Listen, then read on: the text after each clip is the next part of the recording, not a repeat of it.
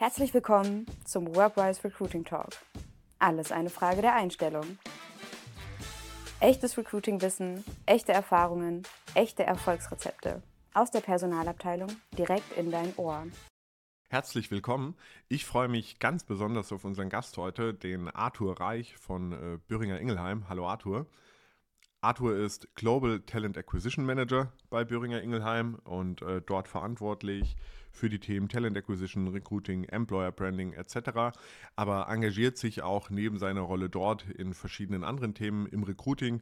Ich finde es ganz besonders spannend, dass du heute mit dabei bist, ähm, weil wir in den letzten beiden Podcast-Folgen ja mit äh, Recruitern aus kleineren Unternehmen gesprochen haben und die Herausforderungen ja nochmal andere sind. Arthur, wir starten direkt rein. Ich habe einen LinkedIn-Post von dir gelesen äh, letztens. Da hast du geschrieben, ganz ehrlich, es gibt keinen Fachkräftemangel. Wer seine Methoden von vor 30 Jahren nicht anpasst, der muss sich nicht wundern. Es ist ein Wandelmangel. Kannst du das mal für uns kommentieren? Gerne. Erstmal vielen Dank für die Einladung, ähm, Martin. Ich habe aktuell, äh, ich sag mal, das Glück, in, in die äh, Rekrutierung von Erziehern in der Kitas reinzuschauen. Unsere Kita hat durchaus äh, personelle Probleme und äh, daher kam auch der Impuls, das zu schreiben. Und ich stelle einfach fest, dass es sicherlich nicht nur der Stadt so geht, sondern auch anderen Unternehmen äh, so geht, dass die ähm, den Fachkräftemangel so ein bisschen vorschieben und sagen, es gibt keine Leute, wir haben keine Chance, was zu machen, aber auch nichts machen. Ja, also so ein bisschen erstarrt sind vor dieser Fachkräftemangelsituation, die tatsächlich auch gegeben sein kann. Aber ähm, wenn man natürlich nichts macht, also wenn man wirklich eine Internetseite hat, die nicht auffindbar ist, wenn die Jobs auf der Internetseite nicht auffindbar sind, wenn überhaupt nichts von, ähm, in dem Fall der Kita, also dem Job und dem Arbeitgeber, äh, an Möglichkeiten, sich zu informieren, vorhanden sind, dann können die Leute, egal wie viel es davon gibt, die Stelle ja gar nicht erst finden. Ja, und das ist der Wandelmangel, den ich spüre, weil bin dort im Austausch mit den ähm, Zuständigen und da spürt man viel, wir wollen, aber wir wissen nicht wo und äh, weil wir nicht wissen wo, machen wir auch gar nicht. Und äh, daher kam für mich der Impuls zu dem Post und ich glaube, wenn man ganz viel tut, wenn man die Themen angeht, seinen Prozess anschaut, präsenter ist bei der Berufsgruppe, ähm, attraktive Stellenausschreibungen hat und schnell agiert auch. Und dann kriegt man keine Fachkräfte, dann kann man vom Fachkräftemangel sprechen. Davor gibt es einfach zu viele Stellschrauben, an denen man noch drehen könnte, bevor man sich dem ergeben muss. Ja, also, genau. Das heißt, es ist etwas, was du vor allem äh, bei kleinen Unternehmen beobachtest und jetzt in deiner Rolle bei Böhringer Ingelheim würdest du sagen, ihr seid nicht äh, vom, vom Fachkräftemangel in dem Maße betroffen. Und sag uns gerne auch noch mehr dazu. Ich wollte nur gerne mit der steilen These einmal Klar. starten, was du dort überhaupt so machst. Ähm, ich kann natürlich nicht von allen kleinen Firmen sprechen, um Gottes Willen. Es gibt äh, auch unfassbar coole Firmen, die wirklich starke Dinge machen und ähm, nicht jeder äh, darf dann sagen, wir machen nichts und deswegen kriegen wir keine Fachkräfte. Ähm, ich kann natürlich nur davon berichten, was ich sehe und spüre. Und äh, das Beispiel in der städtischen Kita war eins, ähm, bin aber auch im Austausch mit anderen, die einfach sagen, was können wir machen? Und es gibt immer Ideen. Äh, wir als Firma, wir spüren den Fachkräftemangel, denke ich auch. Ähm, nicht in allen Bereichen, nicht in allen Jobs, aber es gibt einfach eine demografische Entwicklung, wo es ein gewisses Delta gibt zwischen, wir wollen erfahrene Leute, ähm, erfahrene Leute kommen aber meistens mit einem Rucksack. Und äh, Rucksack bedeutet, ich habe Familie, Umfeld und das möchte ich vielleicht nicht verlassen. Und ähm, diese irgendwo hinzubewegen oder auch allgemein sich zu verändern oder zu einer Veränderung zu treiben, ist durchaus herausfordernd. Und je spezialisierter die Gruppe ist, desto stärker merkt man auch den Fachkräftemangel. Ich persönlich glaube, dass es uns als Firma, was das Thema angeht, noch sehr gut geht. Ähm, wir bekommen immer noch Mhm. durchaus eine gute Menge an Bewerbungen. Äh, natürlich macht die Quantität nicht die erwartete Qualität immer aus. Aber das ist für mich eher ein Indiz zu sagen, naja, dann müssen wir vielleicht unsere Strategie, ähm, wie wir Leute auch einstellen und auch entwickeln intern, einfach nochmal überdenken, nochmal anders anfassen. Weil wenn wir uns jetzt die Juniorigeren, was auch immer das bedeutet, äh, schnappen, können wir sie in zwei, fünf und zehn Jahren dahin entwickeln, wo wir sie haben wollen und äh, kommen dem Fachkräftemangel aus einer anderen Richtung entgegen. Ja. Mhm. Ich möchte nochmal dieses Wort Wandelmangel aufgreifen, denn bei den Unternehmen, die du angesprochen hast, beispielhaft, also beispielsweise eine Kita oder die Stadt, habe ich oft mangelnde Kompetenz gesehen oder einfach tatsächlich die Komplexität des sich sehr schnell wandelnden Recruiting-Bereichs. Also die Realität, die wir oft sehen bei Kleinstunternehmen ist, dass dort jemand sitzt, der macht äh, irgendwo die Lohnbuchhaltung und nebenbei noch Recruiting. Und da muss ich sagen, okay, wenn man sich überlegt, wie viele neue Plattformen, Technologien sich links und rechts entwickeln, hat man da natürlich nicht die Möglichkeit, dem irgendwo noch zu folgen, wenn das eine Teilrolle ist. Also glaubst du, es hat mit Wandel zu tun oder mit mangelnder Kompetenz? Ich würde jetzt niemandem mangelnde Kompetenz unterstellen, weil ich sage immer, was andere lernen können, das kann jeder irgendwo lernen. Ähm, es ist, wie du sagst, da, da, da liegt sehr viel auf dem Tisch. Die haben einfach wahnsinnig viele Zusatzaufgaben und Recruiting ist ein Teil davon. Und Recruiting ist aus meiner Sicht eine so komplexe Aufgabe geworden, dass man sie nebenbei nicht machen kann. Ja. Ähm, von daher, ich glaube nicht, dass es an der Kompetenz fehlt, das zu lernen, sondern an der Zeit.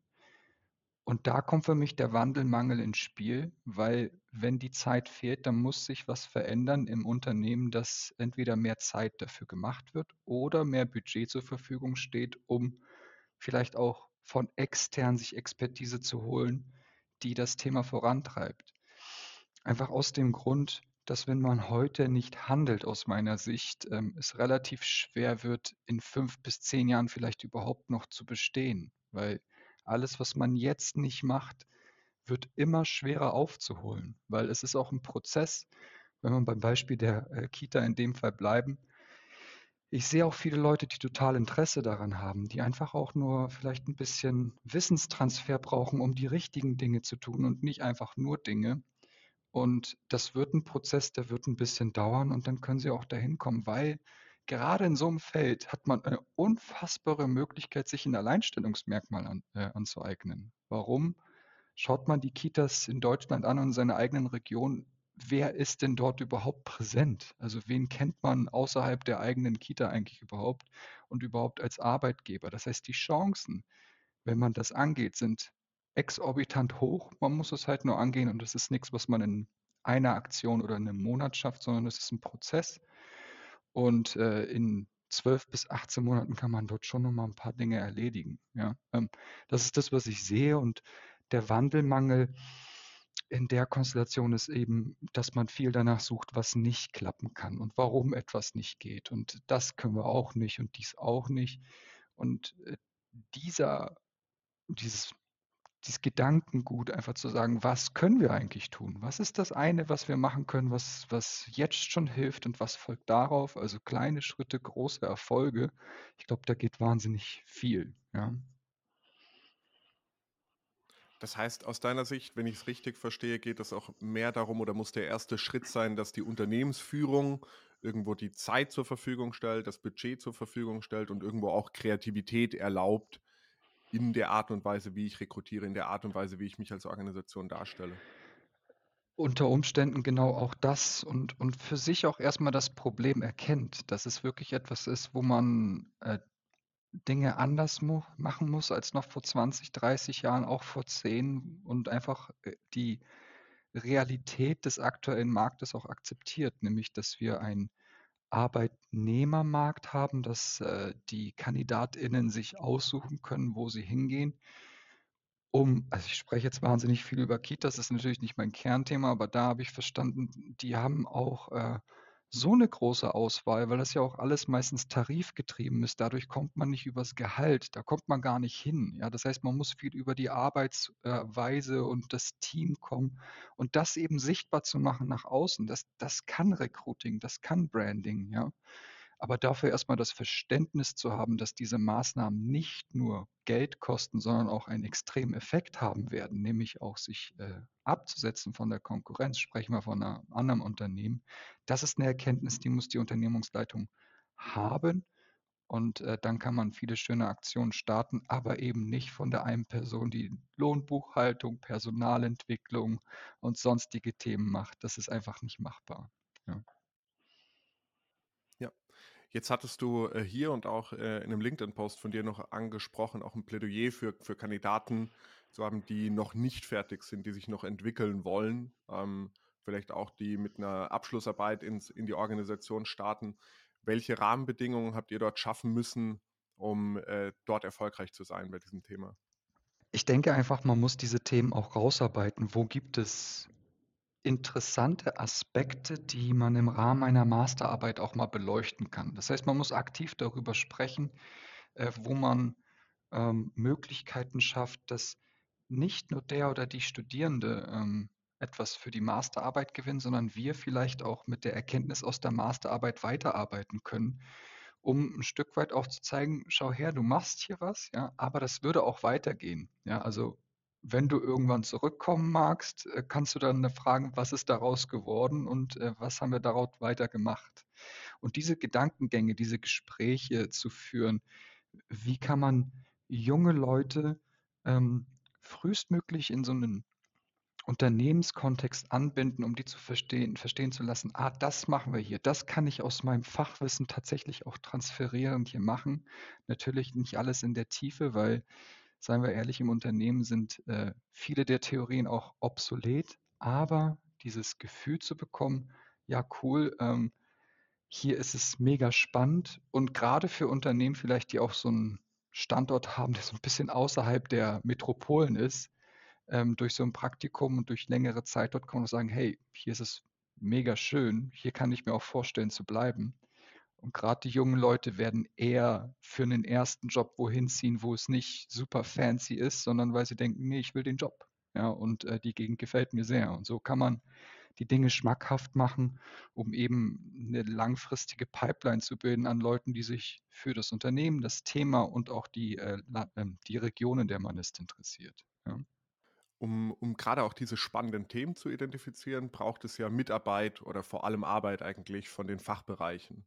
Ähm, wie, wie läuft das bei euch ab? Ja, wir, wir haben natürlich bei uns die unterschiedlichsten äh, Funktionen, die im Austausch sind mit den Fachbereichen zu, ähm, ich denke auch HR-Themen.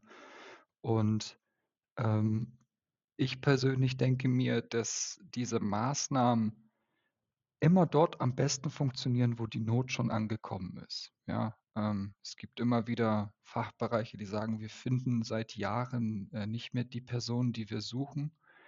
Ähm, und denen einfach alternative mhm. Strategien aufzuzeigen. Also diese vorhandene Energie umzumünzen in sinnvolle Maßnahmen, das ist das, wie ich, ich persönlich finde, es am besten funktioniert. Ähm, und da entstehen viele tolle Sachen. Das heißt, man muss einfach diese Wege aufzeigen und aber auch ganz klar zeigen, das ist jetzt eine Idee, das ist eine Maßnahme, die klappen kann. Dafür brauche ich aber auch A, B, C, D, E von dir, lieber Fachbereich, weil ich habe nicht das Fachwissen in dem Bereich, aber ich kann dir die Methode zeigen. Ja?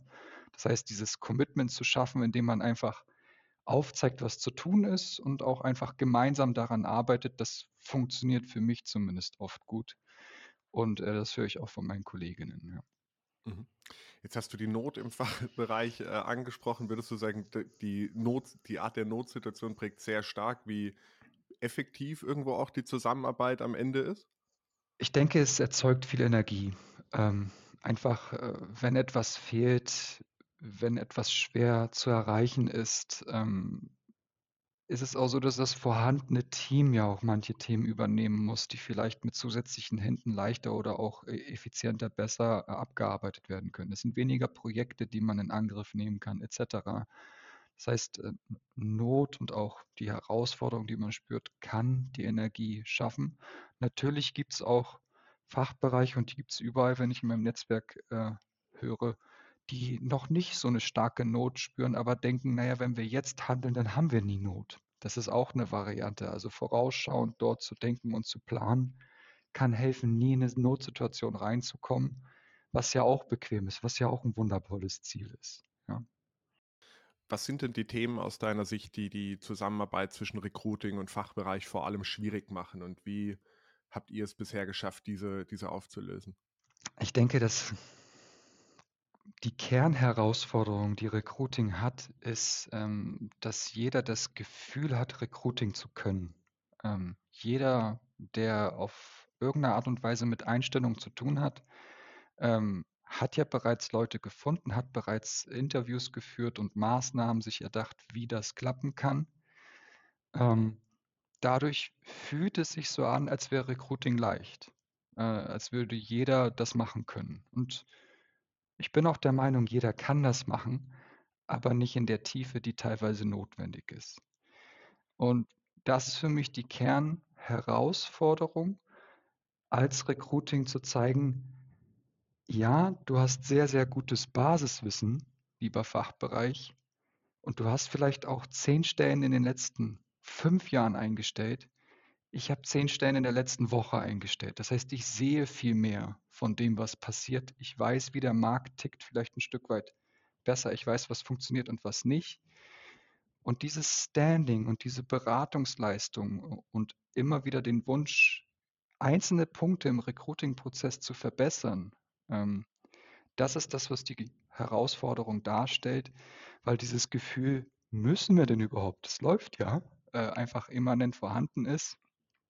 Und äh, ich denke, da kann man aber viel machen durch positive Beispiele, durch kleinere Schritte und ähm, es erlebbar machen. Und dadurch haben die Leute dann einfach auch verstanden oder verstehen dann auch, ah, okay, man kann noch mehr machen. Da geht noch was. Ja, und da alle den Wunsch haben, den besten Fit für die Rolle zu finden, natürlich Talente für die Zukunft äh, zu generieren und möglichst schnell eine Herausforderung, also eine leere Stelle zu besetzen, gibt es dort viele Hebel, die man äh, ziehen kann, um das zu ermöglichen. Mhm das, das größte Problem, was ich immer höre im Fach, in der Zusammenarbeit zwischen Fachbereich und Recruiting, ist vor allem eine späte Rückmeldung. Also man sagt, hey, wir haben jetzt Personalbedarf, so schnell wie möglich, ausschreiben bitte, dann kommen Top-Bewerbungen rein und dann hat der Fachbereich plötzlich erst in zwei Monaten Zeit für das Vorstellungsgespräch. Wie, wie kann man damit umgehen? Hast du solche Erfahrungen auch schon machen müssen? Noch und nöcher. Ich, ich war ja äh, auch mal Headhunter und äh, ich kenne den Schmerz auch aus einer Vertriebsperspektive, wenn man den besten oder die beste Kandidatin geliefert hat und sie ewig rumliegt irgendwo und verstaubt auf dem Tisch. Äh. Was bei mir gut funktioniert, ist tatsächlich ähm, eine Transparenz zu schaffen. Also wirklich sich Gedanken zu machen und auch explizite Fragen ähm, zu stellen, ab wann brauchst du denn den, den oder diejenige wirklich? Und den Start, ein Startdatum rauszubekommen, nicht aufgrund von, ich möchte es schnellstmöglich, sondern aufgrund von strategischen Gesprächen, nämlich ab wann tut es weh, dass die Stelle leer ist. Ja, ab wann ähm, äh, kann dein Team diese Mehrleistung nicht mehr bringen. Ähm, das ist etwas, was wirklich ganz andere Diskussionen auslöst und dann kommt man tatsächlich zu einem ganz konkreten Zeitpunkt, ab dem es nicht mehr geht. Und mein Ansatz war es bis dahin immer einfach rückwärts zu rechnen. Was bedeutet das in unseren Prozessschritten mit Kündigungsfristen etc., ähm, wo wir aktiv werden müssen. Diese Transparenz hat häufig erkannt, äh, erkennen lassen, okay, ich muss mich ja auch vorbereiten, weil äh, die Frage, die ich immer stelle, wenn ich dir morgen den besten Kandidaten der Welt liefere, kannst du alle, die du hier dabei haben willst in deinem Interview, morgen dazu bringen, äh, vier Stunden Zeit aus den Hüften zu schneiden? Die Antwort ist eigentlich immer nein. Ja? Und diese Vorausplanung schafft Verständnis, für wie viel Zeit Recruiting äh, den Fachbereich eigentlich kostet. Und wenn das verstanden ist, lässt sich Zeit in die Kalender einfach fixieren und sagen, da werden wir Gespräche haben. Wir werden jede Woche miteinander reden. Dafür haben wir auch unseren regelmäßigen Austausch. Und einfach diese andere Herangehensweise des ständigen Austausches miteinander, da kommt viel Commitment an und ich kriege auch Zeit in die Kalender. Ja, ähm, das ist eine große Herausforderung. Das klappt nicht immer, aber bei denen, bei denen es klappt, die verstehen sofort, ab heute muss ich mir Zeit dafür blocken, weil sonst kriege ich die besten Leute nicht. Ab welchem äh, Prozessschritt ist denn der Fachbereich bei euch äh, involviert und habt ihr da äh, auch Veränderungen vornehmen müssen in den letzten Jahren an diesen Prozessschritten? Ich bin ja jetzt seit äh, erst knapp bald vier Jahren hier. Ähm, durchaus haben wir auch Veränderungen gemacht. Äh, bei uns hier in Deutschland ist der Fachbereich relativ viel involviert. Also ich spüre auch ein hohes, einen hohen Willen dabei zu sein, einen hohen Willen auch sich Bewerbungen anzugucken und äh, zu wissen, wie der Markt ist. Also es ist wirklich äh, sehr, sehr positiv, was das angeht. Und deshalb binden wir frühestmöglich ein. Ähm, die bekommen relativ früh auch schon die Anzahl der Kandidaten, die wir vorselektieren. Ähm, es gibt Interviews durch den Fachbereich und äh, bei uns dann auch nochmal eine zweite Runde in, einer, in einem größeren Runde mit dem Team. Ähm, also ich würde sagen, breit und früh ja, ist die Involvierung. Weil wir hatten das bei uns äh, in der eigenen Organisation auch gespürt und eine Reaktion war dann zu sagen, okay, wie kann man es irgendwo schaffen, eine Unabhängigkeit von Fachbereich in den ersten ein, zwei Prozessschritten äh, zu schaffen, indem man erst mit den, mit den Recruitern spricht, indem man dann sagt, okay, man hat eine Art Assessment, die auch noch vom Recruiting-Team strukturiert werden kann. Aber ja, man muss sagen, am besten ist es tatsächlich, wenn diese Zeit zur Verfügung steht und der Fachbereich so früh wie möglich äh, mit involviert werden kann ähm, weil dort eben am Ende am besten die Entscheidung äh, getroffen werden kann. Das, das ist ganz sicher so. Siehst du denn durch die Verschärfung der Situation im Markt auch, dass das Thema Recruiting an Wichtigkeit und Aufmerksamkeit in der Unternehmensführung und in den Fachbereichen gewinnt? Mein Gefühl ist langsam, aber stetig schon, ähm, weil die Erkenntnis einfach auch stärker ankommt, dass wenn wir uns dem Thema nicht annehmen, wir irgendwann einfach zu der Situation kommen werden, dass wir Projekte und am Ende vielleicht auch Umsatz und natürlich dann auch Gewinn nicht mehr generieren. Warum? Weil natürlich die Menschen am Ende des Tages äh, diejenigen sind, die die Arbeit auch äh, ähm, verrichten. Und wenn Menschen fehlen, kann einfach weniger Arbeit geleistet werden. Ja. Und über so ähm, Zahlenbeispiele kommt das auch in der Unternehmensleitung an, auf, äh, bei vielen Unternehmen, auch vor allem in Deutschland. Ähm, ob dann alle Maßnahmen, die daraus abgeleitet werden, die absolut richtigen sind, ist eine andere Frage, aber ich sehe schon, dass auch Recruiting immer wichtiger wird und auch mehr Ressourcen bekommt, was, denke ich mal, positiv ist.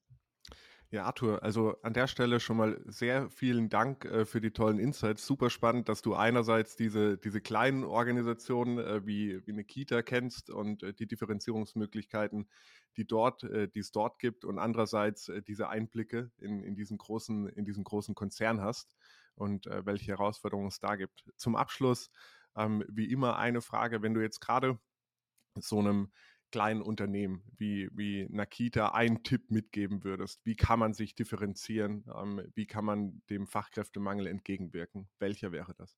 Ein Tipp, den ich geben würde, sich mal in die Schuhe des oder der Kandidatin zu setzen und wirklich mal zu überlegen, wenn ich mich bei uns bewerben möchte, was passiert? Wie finde ich uns? Was sind dann die Schritte? Wie lange warte ich? Und was sind danach die Prozessschritte, die ich durchlaufe. Wenn man dieses Gefühl mal nachvollzogen hat, dann kriegt man auch mit, ist das die Erwartungshaltung, die ich zum Beispiel hätte an sowas wie einen Kauf im Internet? Ich glaube nicht. Und wenn man da äh, die Rückschlüsse draus zieht, um sich zu verbessern, dann ist man auf dem richtigen Weg. Super. Vielen Dank, Arthur, für deine Zeit und die tollen Einblicke heute. Danke dir für die Einladung. Das war der Workrise Recruiting Talk. Wenn dir diese Folge gefallen hat, teile sie gerne mit deinen Kollegen oder Kolleginnen und deinem Netzwerk und lass uns eine Bewertung da. Wenn du keine Folge verpassen möchtest, abonniere jetzt unseren Podcast. Bis zum nächsten Mal.